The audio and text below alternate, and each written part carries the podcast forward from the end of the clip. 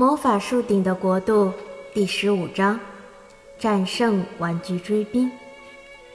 孩子们和他们的朋友们发疯一般向前跑，他们很清楚，万一他们被抓住，就会被关在玩具城堡，就会随玩具之地从魔法树上移走。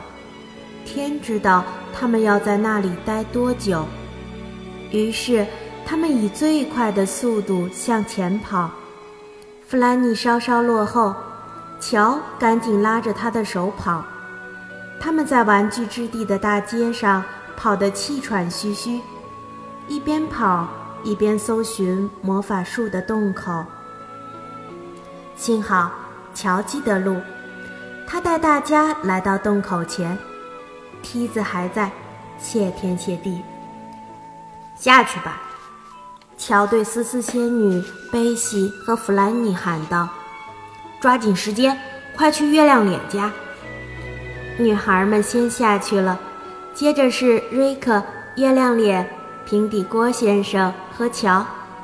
幸亏乔下得及时，一只泰迪熊伸出爪子抓他的衬衫，差一点就抓住他了。乔猛地甩开泰迪熊的爪子。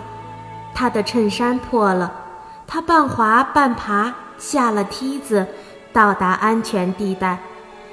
很快，他们就在月亮脸家团聚了。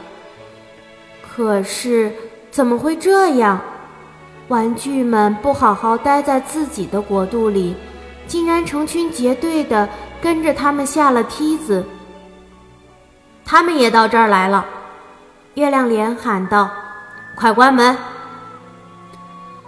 但这个时候，关门已经来不及了。木头士兵、泰迪熊和玩偶们全涌进了月亮脸可爱的圆形房间。看到这种情况，月亮脸急中生智，他闪电一般迅速地将玩具们推到屋子中央，滑道的入口就在那儿。玩具们还没等反应过来是怎么回事儿。就被一个接着一个的推下滑道，接着他们发现自己正在树干里疯狂的滑行。大家看到月亮脸这么做，也照着他的样子做。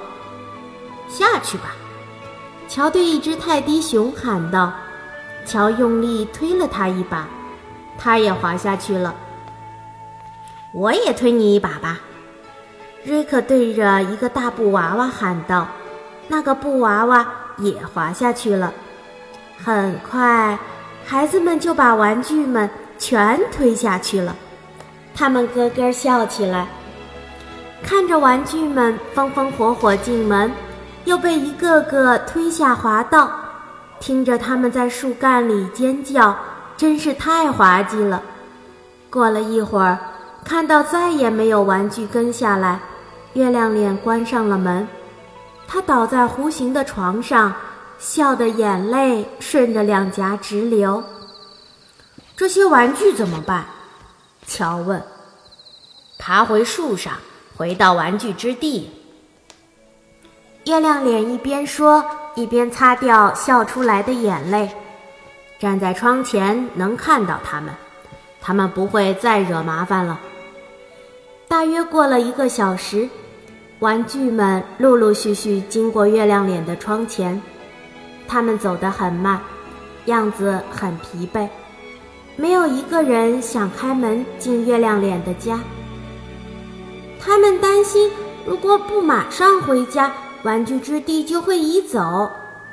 思思仙女说：“我们坐在这儿看他们吧，顺便再吃点蓬蓬蛋糕和咕嘟嘟甜面包。”对不起，都是我惹的祸。平底锅先生说：“而且我什么吃的都没拿回来，你们知道吗？刚到玩具之地的时候，我真以为那里是美食国。我一眼就看见了卖太妃糖的商店，在美食国。”你可以见什么拿什么，也不用给钱，所以我就走进那家商店，把装在盒子里的太妃糖全都倒在口袋里，然后他们就把我关进监狱了，真是糟糕透顶。哦，对了，我很高兴听到乔唱歌，我立刻明白了，你们会想办法救我出去。平底锅先生从来没做过这么长的演讲，他有些闷闷不乐，觉得对不住大家。虽然他犯了一个愚蠢的错误，但大家还是原谅了他。振作起来吧，平底锅！月亮脸说：“美食国很快就要来了，这次不只是你一个人去，我们要一起去。”我们要举办一次盛大的宴会。哦，可是你真觉得我们该这么做吗？乔说：“说实话，每次上梯子，我们都会遇到麻烦。我保证，美食国就在那里。”月亮脸说：“去吧，不会有什么差错的。别害怕，乔。不过我得说一句，你，瑞克。”和平底锅穿军装的样子真是帅气，你们要一直穿着它们吗？哦，我们忘了把平时穿的衣服拿回来了。乔说：“如果把衣服留在玩具之地，妈妈会生气的。我们把衣服落在城堡附近的灌木丛里了。”我把可爱的水壶和平底锅也留在城堡里了。平底锅先生伤心地说：“没了它们，我觉得很失落。我不想当兵，只想做平底锅先生。”我也希望你做我们亲爱的老平底锅先生。”思思仙女说。穿成这样，你都不像你了。可是我们怎么才能把那些东西弄回来呢？大家都不想再回玩具之地了。就在这时，三个水兵玩偶，最后的三个玩具，路过月亮脸家门口，慢慢向树顶爬着。他们一边爬一边哭。他们的水兵服被刮破了，身上也湿透了。月亮脸打开门，出了什么事？他关心地问：“你们为什么哭？”真倒霉！第一个水兵玩偶说：“爬树的时候，我们看见有一扇窗户，就往里面看了一眼。”一个愤怒的小精灵就向我们扑过来，把我们推下了树枝。魔法树上布满了荆棘，我们的衣服被刮成一条一条的了。接着，一整盆洗衣服的水从树上泼下来，把我们的衣服都浇透了。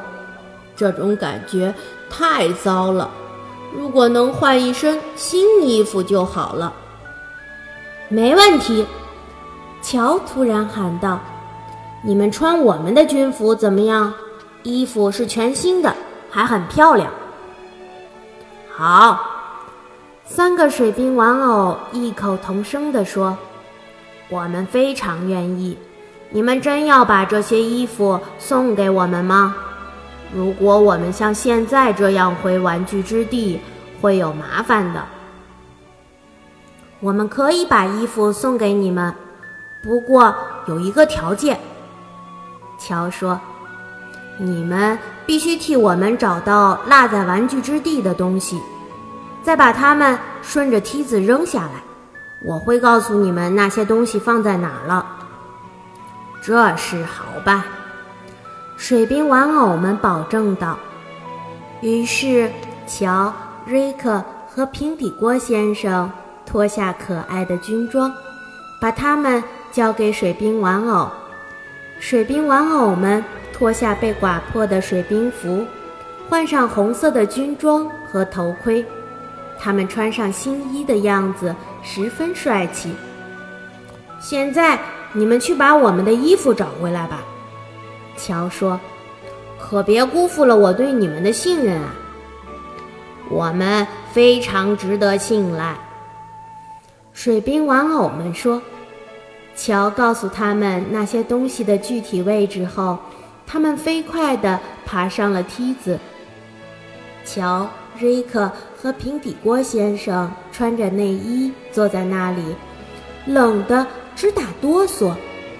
刚才那身制服很暖和。如果那几个水兵玩偶说话不算数，我们这样回家可就太滑稽了。瑞克说。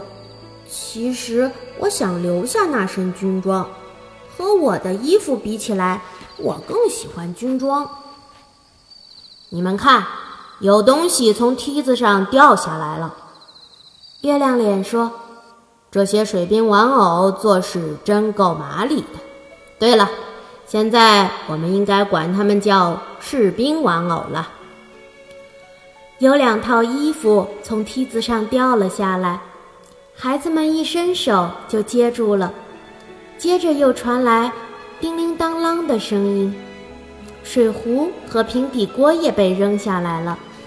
平底锅先生很开心，他穿上一条又破又旧的裤子和一件旧外套，他这两件衣服也是和水壶、平底锅一起扔下来的。思思仙女帮他把水壶和平底锅用绳子系在身上，平底锅先生终于恢复原样了。你又变成我们亲爱的平底锅先生了，思思仙女说。男孩们也把衣服穿好了。乔看了一眼挂在墙上的钟，我们得走了，他说。谢谢你们为我们准备了砰砰蛋糕，谢谢你们为我们所做的一切，平底锅先生，这回你可千万别惹麻烦了。来，给大家微笑一下。突然，平底锅先生的耳朵不聋了。我是在笑啊，你们看，你这是大笑，我说的是微笑，微笑。看着平底锅咧嘴大笑的样子，乔摇摇头说：“危险？哪有危险啊？”平底锅先生转了一圈：“我们现在已经没有危险了。”孩子们大笑起来。平底锅先生听错话的样子总是很滑稽。好了，贝西说。如果回家晚了，妈妈又要生气了。再见，月亮脸。再见，思思仙女。我们很快会再见面的。嗯，别忘了和我们一起去美食国。思思仙女说：“那里一定很好玩，和随便拿之地差不多。”我们会去的，贝西答应道。你们可千万别丢下我们自己去呀！可以给我一个红色的垫子吗，月亮脸？谢谢。